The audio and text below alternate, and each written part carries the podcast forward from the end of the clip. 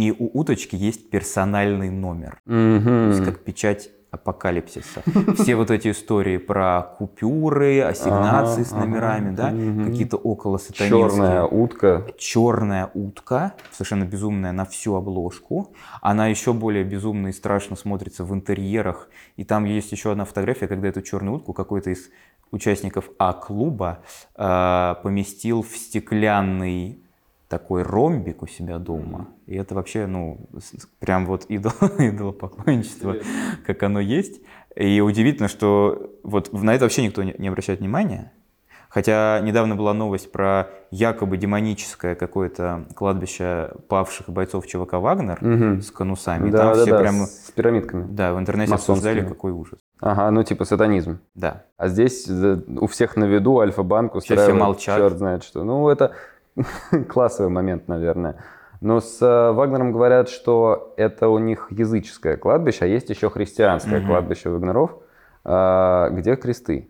Но у меня э, по этому поводу вопрос, а неужели у них столько язычников нашлось? То есть э, Ну, это... Там очень большое оно. Если, если это одного какого-то толка язычники, то это как-то удивительно, потому что это значит, что у них какой-то очень популярный вид язычества распространен внутри. Или это всех язычников под одну гребенку, а всем ли язычникам норм быть похороненными под этими пирамидами, непонятно.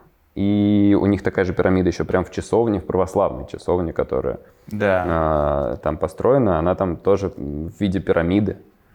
У них есть такой какой-то монумент. Ну, там может быть совет командиров ЧВК «Вагнер». Это как боги в Вальгале, А, получается. ага, и вы с ними потом пируете, если Да. вы погибли. Ну, там вообще же в этой среде какие-то такие могут быть моменты. То есть это может быть даже не метафора. Ну что же, это подкаст «Распад». С вами его ведущий Марк Прачиков-Погребиский. И Степан Костецкий. Кстати, мы теперь есть на всех аудиоплатформах. Яндекс Музыка, ВКонтакте, Spotify, Apple подкасты. Так что можете заходить и слушать нас. Или, возможно, вы делаете это уже прямо сейчас. Так или иначе, поехали.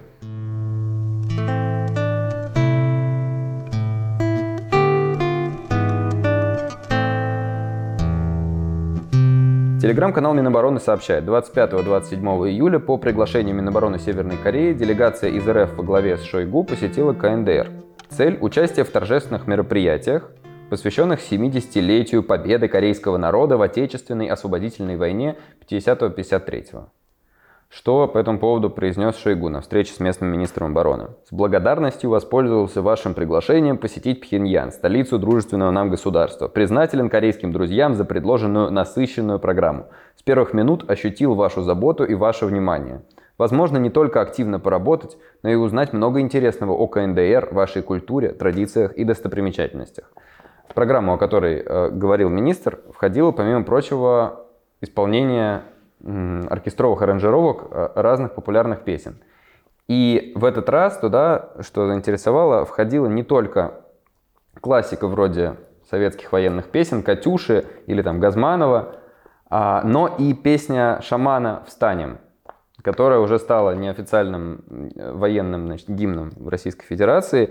И это, конечно, мощнейшее подтверждение того, какой статус у шамана уже появился, потому что даже уважаемые иностранные партнеры считывают это как что-то наше, родное.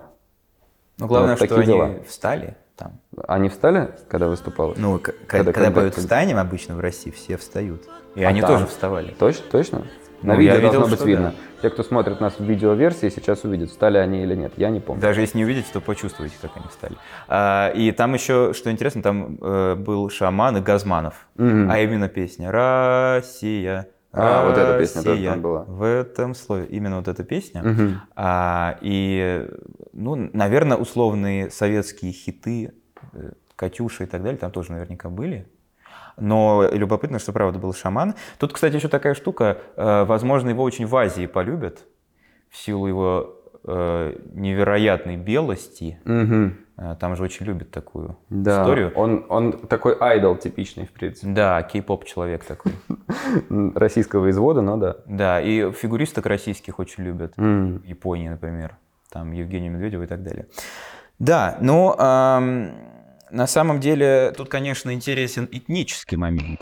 Э, То, что приехал Шойгу в Северную Корею, и ам, мы, наконец, смогли сопоставить Шойгу, его лицо, по-научному говоря, фенотип, если это правильно тут, а с, э, ну, азиатами, в данном Мгм. случае корейцами, с Мгм. северными корейцами.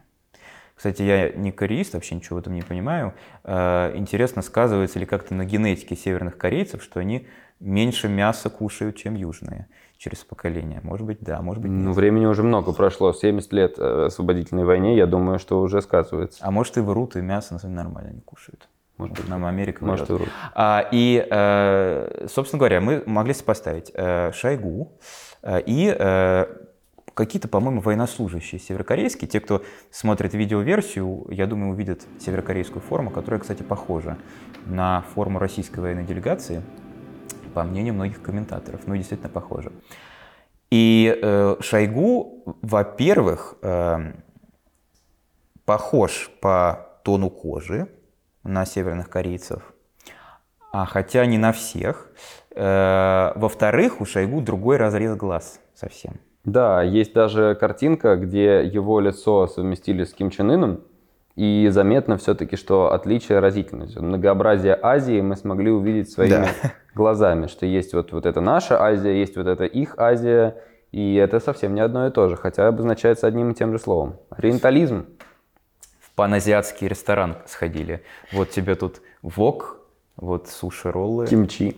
кимчи, а вот может э, там чай же у них, не знаю, у них или не у них, но у некоторых коренных э, народов Сибири вот это вот масло, соль, молоко, Мгм, чайный мгм. лист, в общем, все Да, попробовали. да.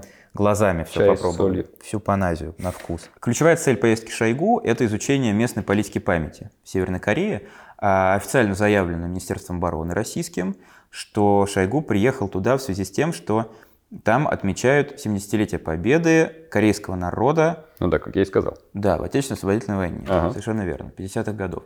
Кстати, корейского народа. Ну да. То есть все остальное... Выписали остальных из корейцев. да. Южные выписаны. Мгм.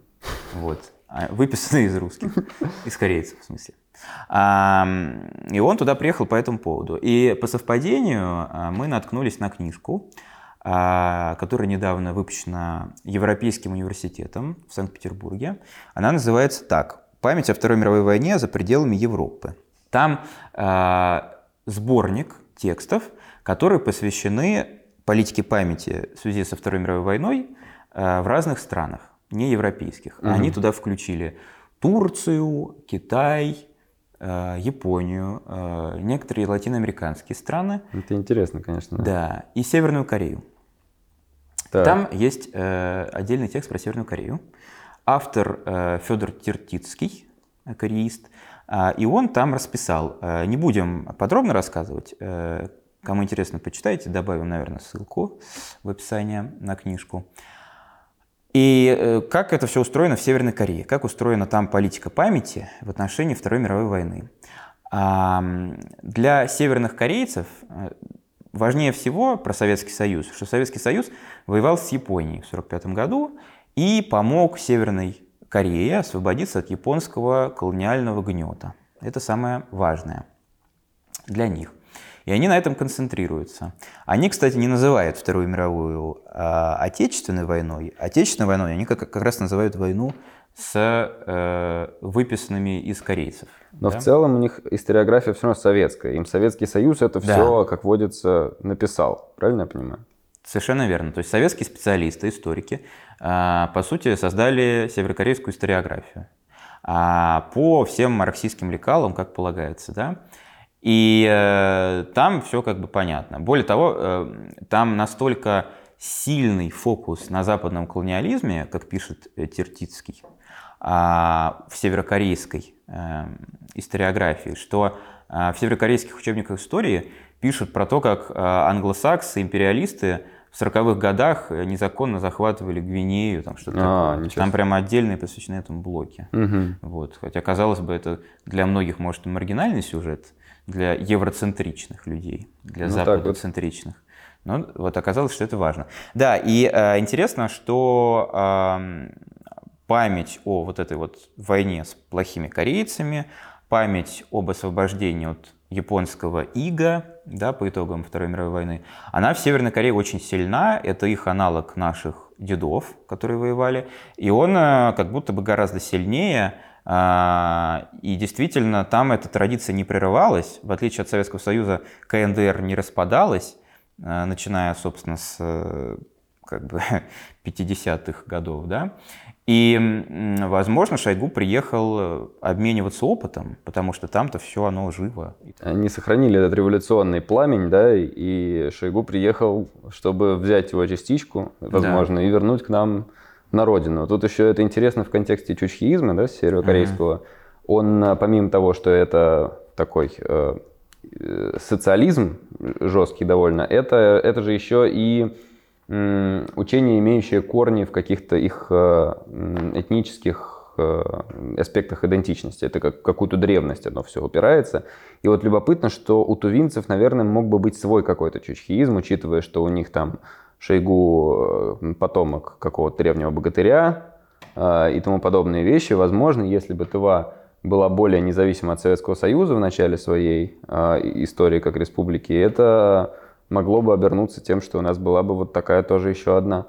Северная Корея, интересно, думал ли об этом Шойгу, когда там находился? Да, он мог пожалеть там о том, что Тува достаточно поздно вошла в состав да, Советского да, Союза, да. когда активная политика э, продвижения... коренизации. Да, коренизации, продвижения национальных языков и всего остального, она уже, по сути, сошла, ну, сходила на нет. Сворачивалась. Сворачивалась по крайней мере, теряла интенсивность. Да, да, да. Свернули, сворачивать до конца ее так и не стали Да. Но Тува, в общем, на, на вечеринку опоздала. Немножко И там такое, ничего да. не было. Он мог жалеть, действительно, там есть какие-то в Туве мнения и да, предпосылки к тому, чтобы считать э, Шойгу перерождением чуть ли не ДЖБ и, и Субидея или кого-то из них, или обоих. Я не разбираюсь, к сожалению. А вот стоило бы. Вот я еще худший туволок, чем я корейец, к сожалению. Да, поэтому. ну ничего. Но скоро мы, хотим не захотим, будем разбираться. Это точно.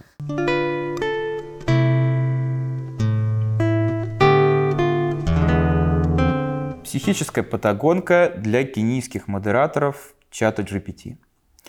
Wall Street Journal написал большой текст а, про то, что создатели языковой модели ChatGPT, а именно компания OpenAI, полагалась на низкооплачиваемый труд работников из Восточной Африки, конкретно из Кении. Э, OpenAI нанимала кенийцев для модерации тысяч отрывков текста, сгенерированных искусственным интеллектом. А многие из этих отрывков включали в себя описание издевательств, самоубийств, изнасилований и э, случаев сексуального насилия над детьми и животными. Об этом говорится в документах, опубликованных журналистами. Многие работники кенийские, которые трудились во благо искусственного интеллекта западного, рассказали, что были психически травмированы. И все это длилось с 2021 года, затронуло более 1000 человек. Теперь компания OpenAI и фирма-подрядчик, которая, видимо, обеспечила им вот эту кенийскую рабочую силу, силу, они выясняют, кто виноват. А, основатель одной из фирм, которая занималась очисткой датасетов. Это так называется, да. Да, для OpenAI, а, чтобы не оставить следов, заявил, что нет никакого способа сделать эту работу абсолютно безвредной.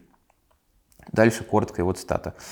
Это что-то, что в любом случае должно быть сделано, просто это настолько грязная работа. Да, еще немного э, подробностей об этом. Они продолжают судиться с подрядчиком. Подрядчик говорит, что OpenAI в какой-то момент хотела, чтобы кенийцы не только читали тексты со всякими зверствами, но и смотрели соответствующие картинки, сгенерированные искусственным интеллектом. OpenAI это отрицает, и в свою очередь говорят, что подрядчик виноват во, всяких, э, во всяком плохом обращении с э, работниками. Например, им была обещана психологическая помощь, и вообще этого подрядчика выбрали, потому что он заботится о психологическом здоровье своих сотрудников. А, тем не менее, они могли ходить только на групповую терапию. Это довольно некомфортно делиться такими вещами с людьми в группе. Наверное, они рассчитывали на что-то другое, когда заключили этот контракт. В любом случае, тяжбы идут. Uh-huh. В западных СМИ еще очень сильно разгоняется, что люди, которые читали эти тысячи текстов в день, они еще к тому же за это получали типа от полутора до трех и семи долларов в час, что звучит очень смешно, но тут э, обе фирмы, ответственные за это, очень четко отвечают, что ну, это мировая практика формирования зарплат, они, значит, э, таким образом могли обеспечить себе безбедную жизнь. И вообще вот эта фирма-подрядчик, она хвастается тем, что она 50 тысяч человек уже вытащила из бедности. То есть, на самом деле, видимо, зарплата не такая плохая для Кении.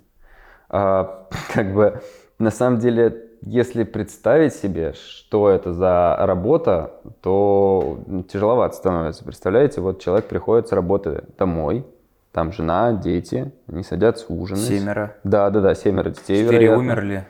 Ну ладно, не обязательно. Он же нормально получает, может быть в порядке все с ними. Вот, и жена у него спрашивает, ну что, как, как на работе сегодня, что нового?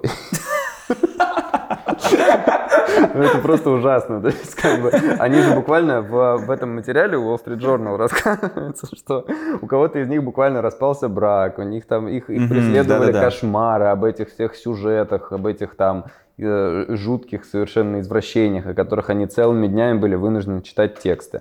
То есть а, это не просто какое-то там разовое огорчение, а прям слово. Да, да, да. Ты каждый день пропускаешь через себя огромное количество какого-то ада. Это вообще известная история, она известна еще с начала года, когда они расторгли контракт, но сейчас появились новые всякие подробности. Wall Street Journal именно поэтому опубликовал свой материал. В прошлом году был похожий скандал с модераторами социальной сети Facebook, принадлежащей э, организации Мета, которая объявлена террористической и нежелательной и всем прочим. Экстремистской. Экстремистской, да. В общем, э, неудивительно, что ее такое объявили, потому что там люди были вынуждены видео смотреть со всякими убийствами, изнасилованиями. Они тоже были, там больше 200 человек э, сообщили о том, что они психически травмированы. Мне сразу еще вспомнилось, когда я прочитал эту новость, картинка, которая в, на пике всего этого ажиотажа вокруг искусственного интеллекта э, разносилась по интернету. Это сидят индусы за компьютерами, полная комната индусов, и они, значит, э, создают видимость того, что ты общаешься с каким-то чат-ботом, когда на самом деле это огромное количество низкооплачиваемых людей, индийцев, точнее, если корректно высказываться, которые а, обеспечивают его работу. Так и, так и выходит в итоге. Да? Это так же, как высокотехнологичное производство там, того же Илона Маска, которое полагается на кобальтовые рудники, где работают десятилетние дети. Угу. В связи с этим еще, знаешь, что вспоминается? Такой феномен, который был популярен в прошлом десятилетии, в медийной среде как минимум, но я уверен, что во многих других – это нанимать украинцев. Mm. То есть вот я прям своими глазами видел схемы, э, где целой команде из там 20 человек, монтажеров, СММщиков, дизайнеров, райтеров, платили как команде из 4-5 человек, и все отлично работало. Люди замечательно выполняли свою работу за какие-то жуткие копеечные деньги. Я думаю, что этим пользовались на самом деле не только э, россияне, но и какие-то западные партнеры. В IT-сфере, скорее всего, что-то подобное существовало. Может, даже поляки пользовались. Может, даже поляки. В отместку. Так вот, вот так вот, такие вот истории. Да, и на самом деле я пока это все вот от тебя слушал, я вот сначала грязный рот свой открыл про там, вот там много детей, ха-ха-ха, там захотел пошутить там, а вот я послушал, и у меня прям какой-то антиколониализм. Ты знаешь, так стало вот этих вот белых всех ну вот прям неприятно было слушать. Но, ну, обидно, общем, обидно за наших товарищей. Будем наблюдать. Пишите в комментариях, какие у вас эмоции это все вызвало, и согласились э, вы на такую работу бы, будучи кенийцем или нет.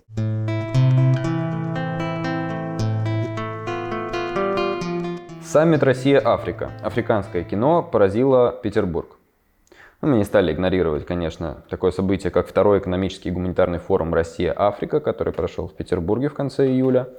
Проводил его Росконгресс, это тот, та же самая организация, которая э, знаменитый ПМФ устраивает, и Восточный экономический форум. Между прочим, это не новое, как могло показаться многим читателям СМИ, э, не новый феномен. Это уже второй форум Россия-Африка, первый проходил в 2019 году. В этот раз на него съехались делегации 48 стран. В этот раз он проходил в Петербурге, хотя в прошлый раз был в Сочи. А, все возможные огромные российские госкорпорации были партнерами саммита.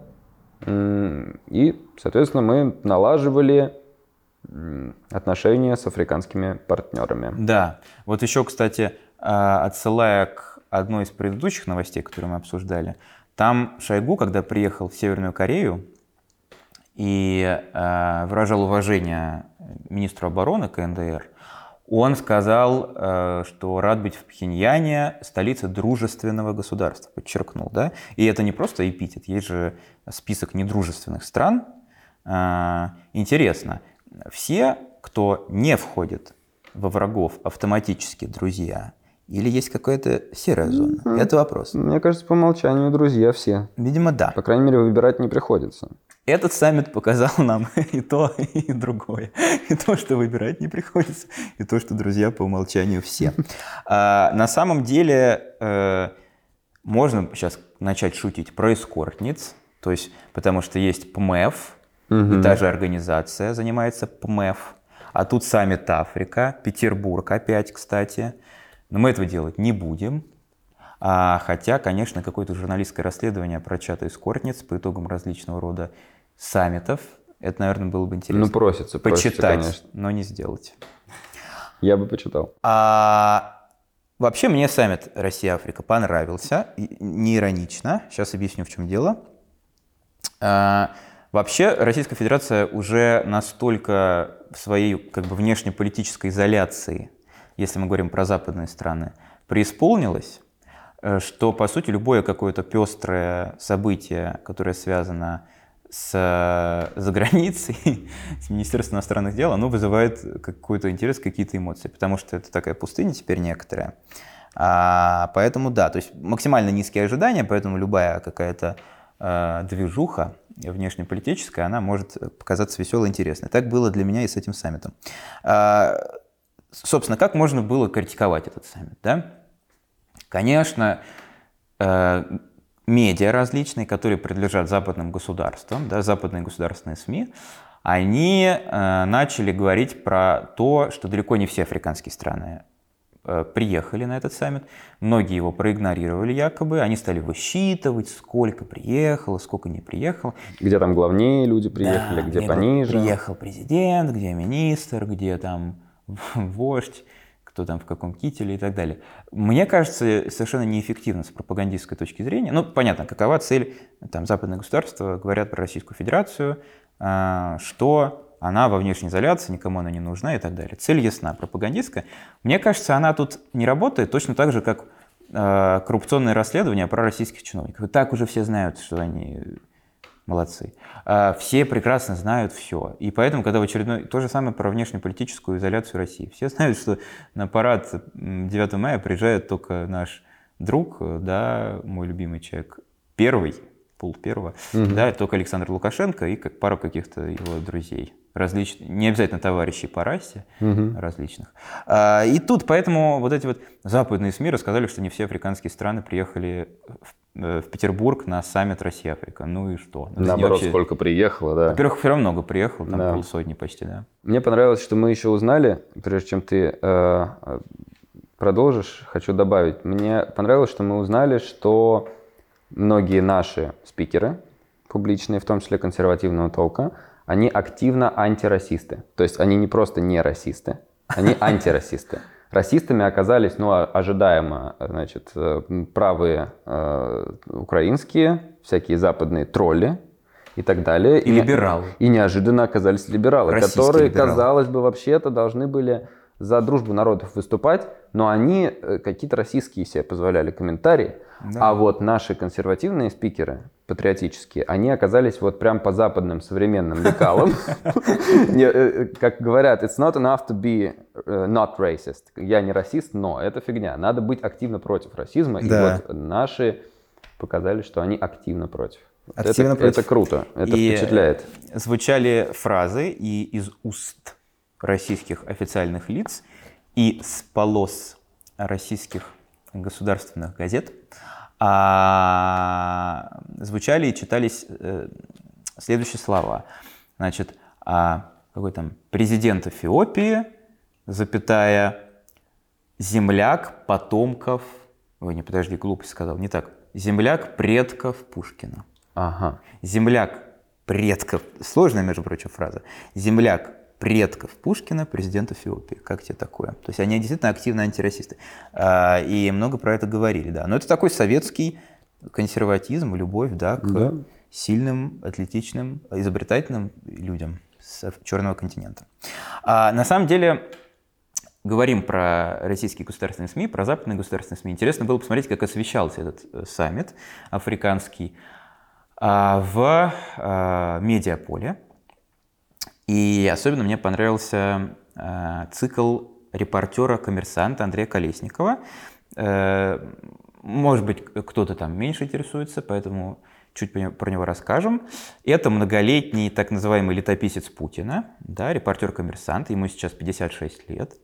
А, он а, а, ездит за Путиным практически, ну, э, такое ощущение, что практически на все открытые мероприятия для прессы, по крайней мере, на очень многие. Вот. Давал интервью он одному неприятному интервьюеру, который запрещен и внесен во все списки.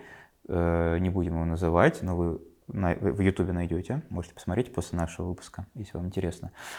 И, э, собственно, Андрей Колесников в очередной раз поехал за Путиным и написал цикл статей в «Коммерсанте». Называется «Велика Африка. Отступать некуда». Там аж четыре статьи. А, и э, он очень все это интересно освещал. Несколько цитат приведу из Андрея Колесникова. Первая цитата. Вот молодая африканка, которая, впрочем, говорит по-русски без акцента, рассказывает в шаттле другим участникам форума по пути в экспофорум. То есть это какое-то какое транспортное средство, которое их отвозило до места событий. Из аэропорта или, может, из гостиницы.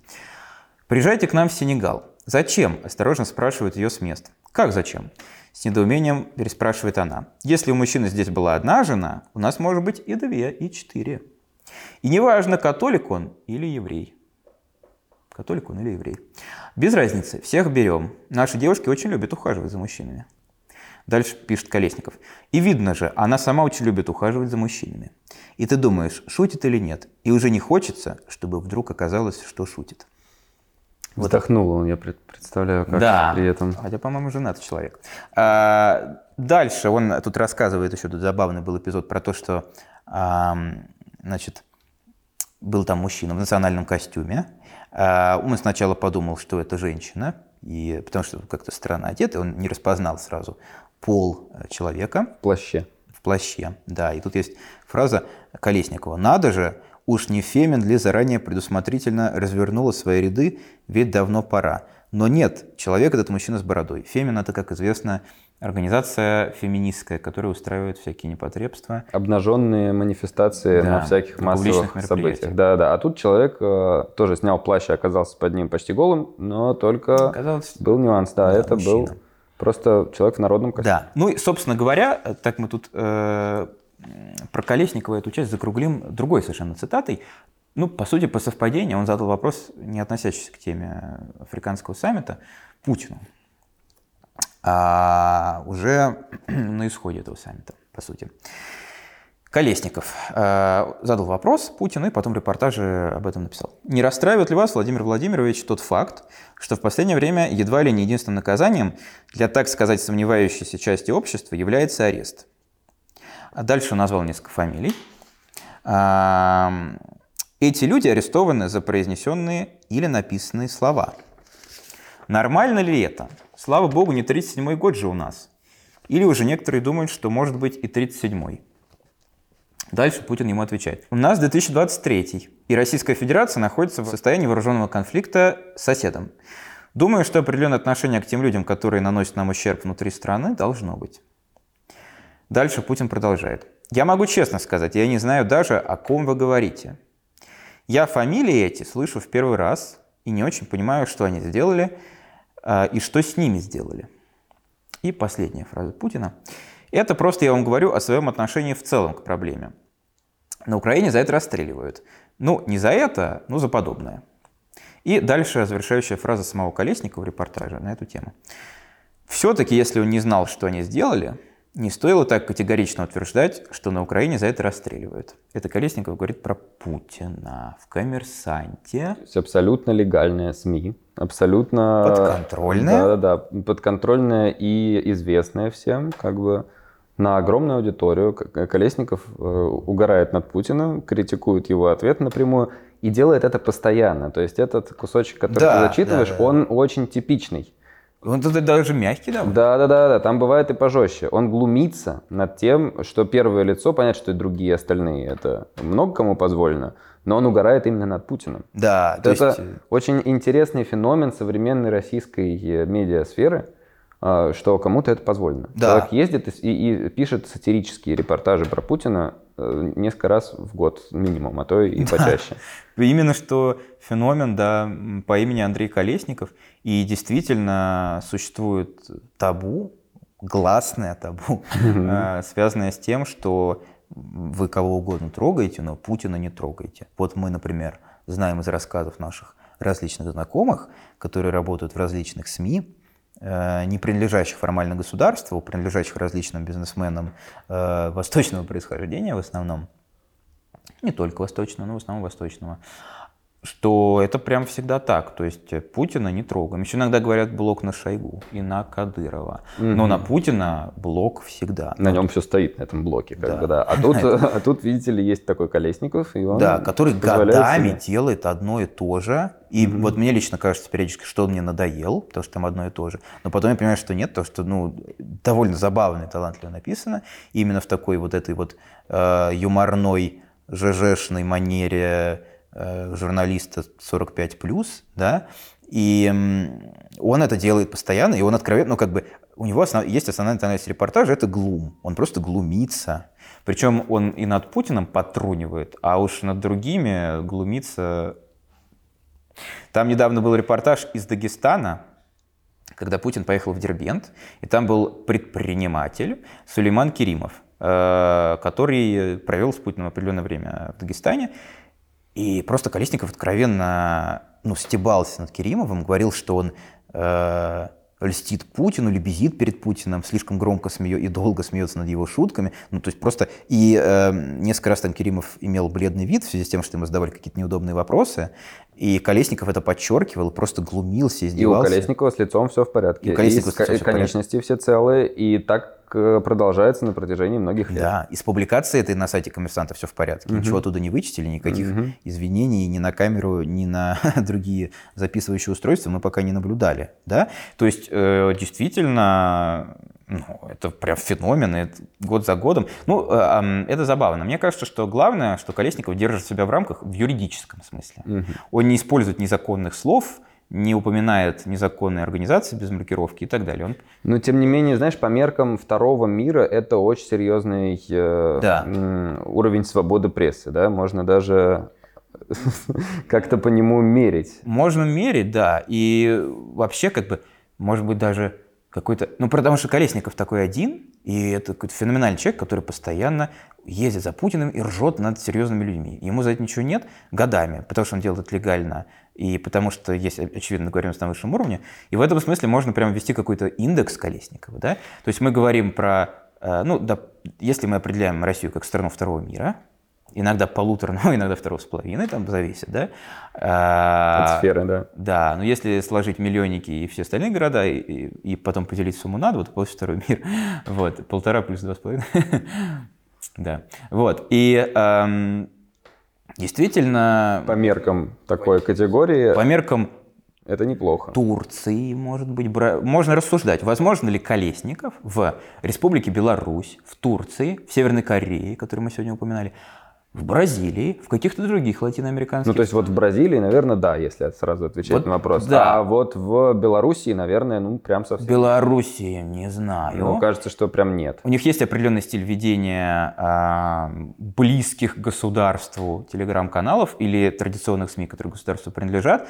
Там очень добрые шутки. Там очень добрые шутки про Ах, наш Александр Григорьевич, как да. он любит молодых девок. Хихи-ха-ха. Вот в Иране тоже нельзя, скорее всего. Да, я думаю, нет. И в а, Китае нельзя. И в Китае нельзя, да. И вот мы, ну, в Латинской Америке по-разному. А мне кажется, в Латинской Америке, как правило, можно. Как правило, наверное, Там да. какая-то такая политика существует. Как правило, да. да.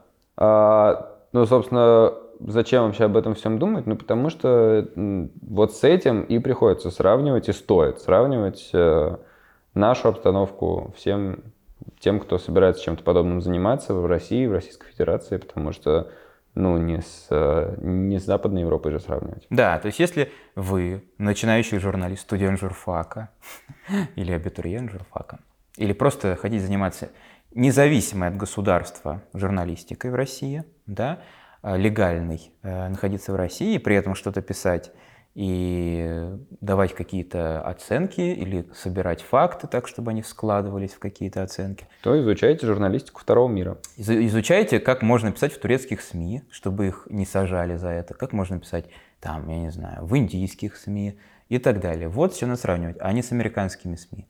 И это такой полезный нам урок, который Колесников своей деятельностью а, нам дает. Иллюстрирует очень хорошо, да. да. Ну что? Возвращаемся к нашим африканцам. А... К нашим гепардам. Возвращаемся к нашим гепардам. Значит, а, к африканскому саммиту, то бишь. Там помимо программы экономической, как сказано в названии, есть программа гуманитарная, а значит и культурная. И там был фестиваль африканского кино. Лихие люди не обошли стороной фестиваля африканского кино в Петербурге и направили туда нашего корреспондента.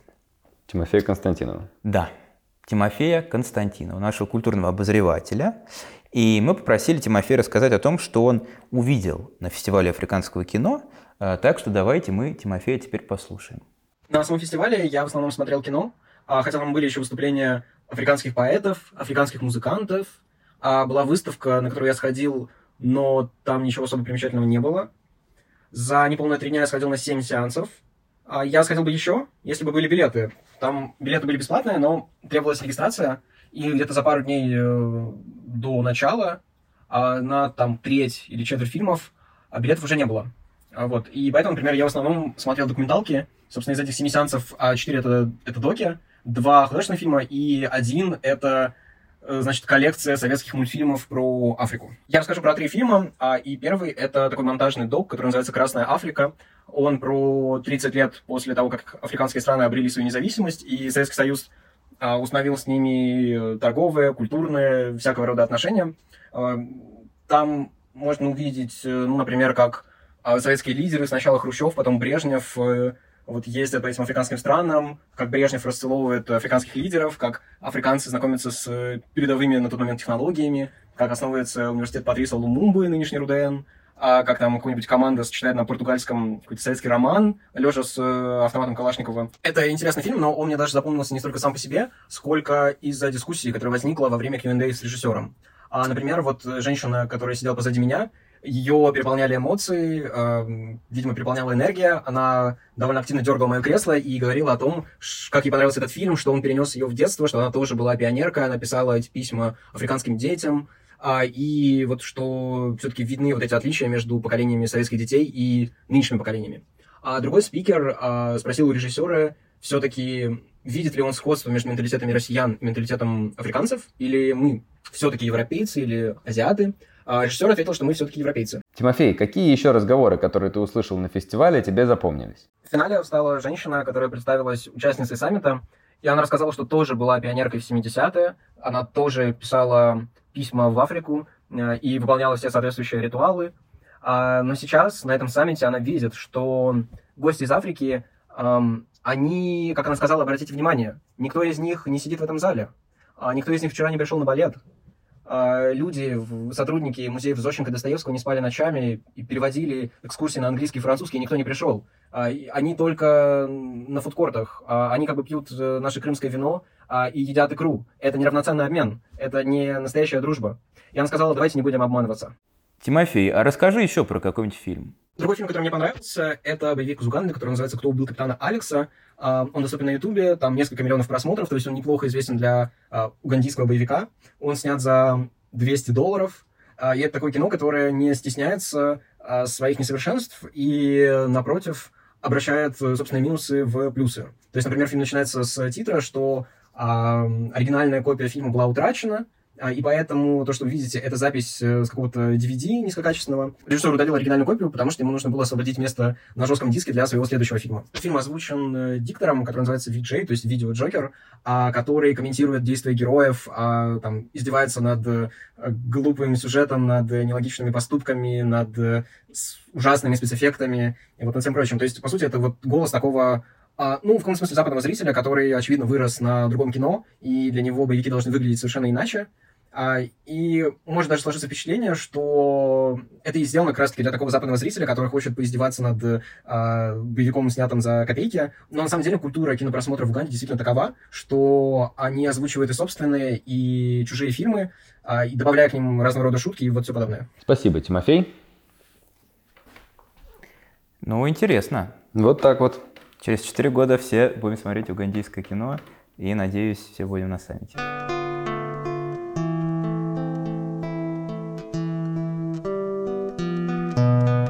Россияне полюбили эзотерику.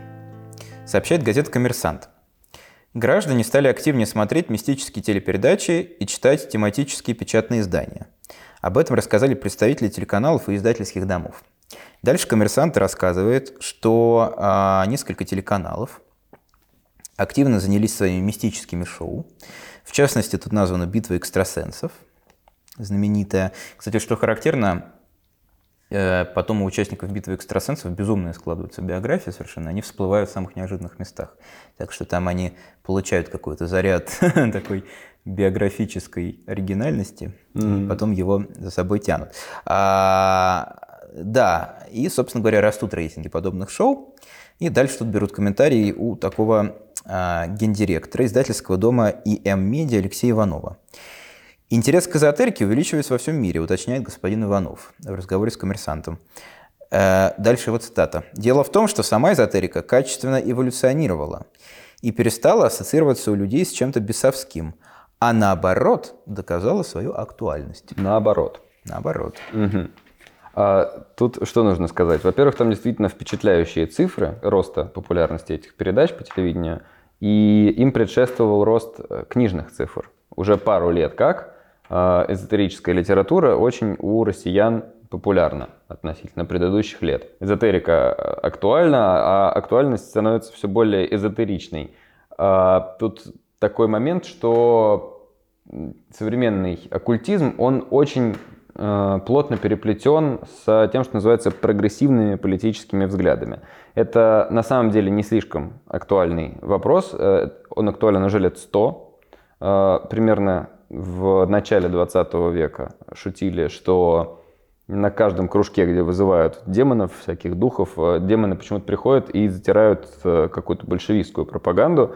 А сейчас, соответственно, в веканских и прочих, значит, эзотерических оккультных движениях обязательно духи, которые приходят к колдунам, они говорят что-то про принятие себя, про значит, ментальное здоровье, про там, гендер, э, про все такое прочее.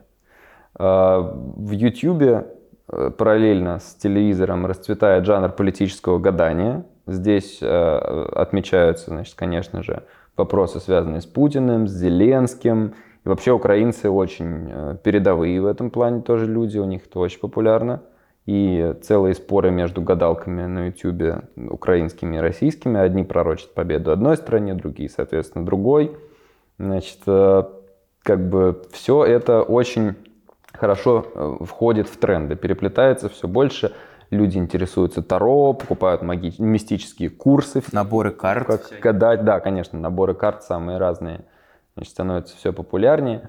А, вопрос такой у меня возникает к этому, а что было на этом месте до того? Почему это вообще становится популярным? Это и так, в принципе, все разделяют один и тот же ответ, что когда начался ковид, когда вот эта вся массовая истерия развернулась, а, обычные способы объяснять мир, они угу. как-то потускнели, а, они перестали так хорошо работать. Да. И, соответственно, понадобилось что-то новое. Но вместо чего приходит э, эзотерика к людям в жизнь? вряд ли вместо традиционных религиозных убеждений. Да? Во-первых, они не так уж популярны, чтобы им приходилось еще куда-то уходить, их и да, так толком. В России. Да, да, да. В России они популярны в определенных регионах э, магометанских, но там они не мешают э, всяким верованиям в мистику, как мы знаем из целого ряда материалов, расследований там в СМИ, там очень популярно на Кавказе, когда изгоняют духов, там лечат от этого специальными способами и так далее. Это все одно другому совершенно не мешает. Мой э, тейк тут в том, что эзотерика приходит на смену популярной психологии.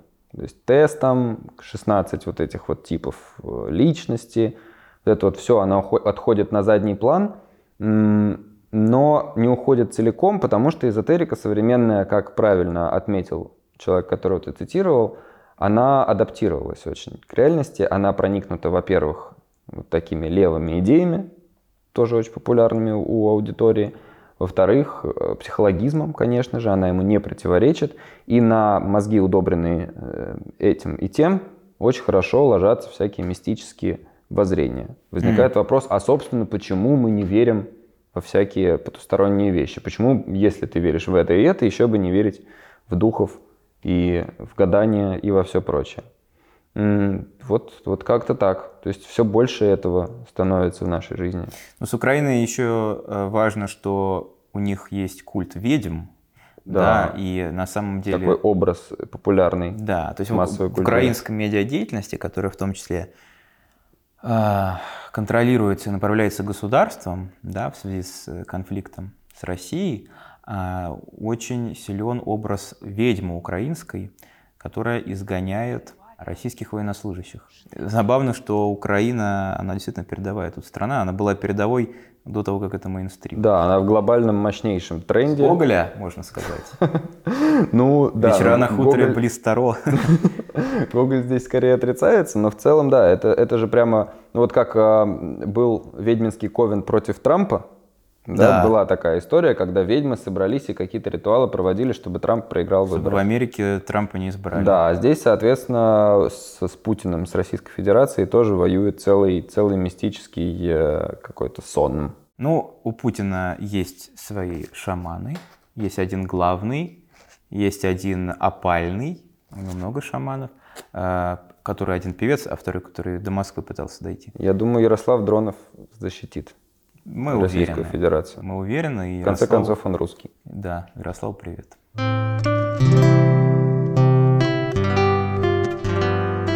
Сенатор не поделил гольф-кар с простыми людьми. В конце июля база опубликовала видео конфликта сенатора Долгова и предпринимателя с его дедушкой перед футбольным матчем. На мужчину, который подрался с сенатором Константином Долговым перед финалом Кубка России по футболу, возбудили дело по двум статьям – Драка произошла 11 июня перед матчем ЦСКА «Краснодар» в Лужниках. В тот день 40-летний Денис И провожал на матч своего 84-летнего дедушку Юрия. У входа на стадион Денис заметил гольф-кар для VIP-персон, в котором сидели двое мужчин. Сенатор Константин Долгов и его сын Андрей. А, значит, они вместе поехали на гольф-каре вчетвером. В итоге не договорились, куда ехать. Произошла драка. Те, кто смотрит нас в видеоформате, сейчас видят видео, которое было снято после драки. Остальным пересказываю, что Денис И обвинил сенатора и его сына в том, что они начали первыми и нанесли ему увечья. Мужчина, собственно, Денис и снимает это видео. А, по его словам, сын сенатора Андрей напал на него, а чиновник в это время угрожал ему уголовным делом. Их разняли полицейские. Как оказалось, угрожал он не зря. Денис стал фигурантом уголовного дела, причем сразу по двум статьям «Умышленное причинение легкого и среднего вреда здоровью». Следователи установили, что мужчина сломал сенатору нос, а его сыну нос и лобный отросток верхней челюсти. Это была средняя тяжесть. А, вот такая история. Да, это старая действительно история. Тут э, интересно, что совсем недавно видео попало в сеть, собственно, поэтому мы и рассказываем сейчас. Э, в середине июня еще база писала, что э, связались с сенатором Долговым после этого инцидента. То есть 11 июня это случилось, и 15 июня база опубликовала текст с таким вот комментарием. На вопрос журналистов базы о драке сенатор Константин Долгов сообщил, что он находится на ПМФ, и что сейчас, цитата, у страны совсем другая повестка. А он, соответственно, думает об этой повестке, да. важной для страны. Страны а не о каком-то Денисе, который ему сломал. А не о драке, да. да. А, тут вообще интересно посмотреть на видео. Те, кто будут э, нас смотреть и слушать в видеоверсии, увидят этот фрагмент. А мы для тех, кто только слушает и, собственно, для э, объяснения сюжета поясним. Там действительно есть сенатор Долгов, эм, его сын. Э, сын как будто бы рано облысел. Он там в очень красивом костюме Adidas спортивном, довольно ярком. А, и он очень интеллигентно разговаривает, не ругается матом, даже не произносит э, таких фраз, как «нормально разговариваю» и других. И даже так называемое «немое блин» Мгм. У него как бы не проскальзывает. Не ругается он, в общем, матом и ведет себя прилично. И это прямо удивило. Ну, казалось бы, сын сенатора, на тебя наехали. Да, Ну, стрессовая ситуация, кто угодно будет материться здесь через Да. каждое слово. А тут, видите, Надо ли, напомнить, кто есть кто. А он... э, Я сразу задумался, что сейчас у нас напряженная международная обстановка. Мы в кольце врагов.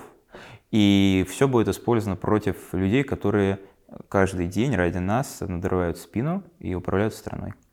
А в том числе какое-то, возможно, не такое, возможно, какое-то неприличное поведение их детей.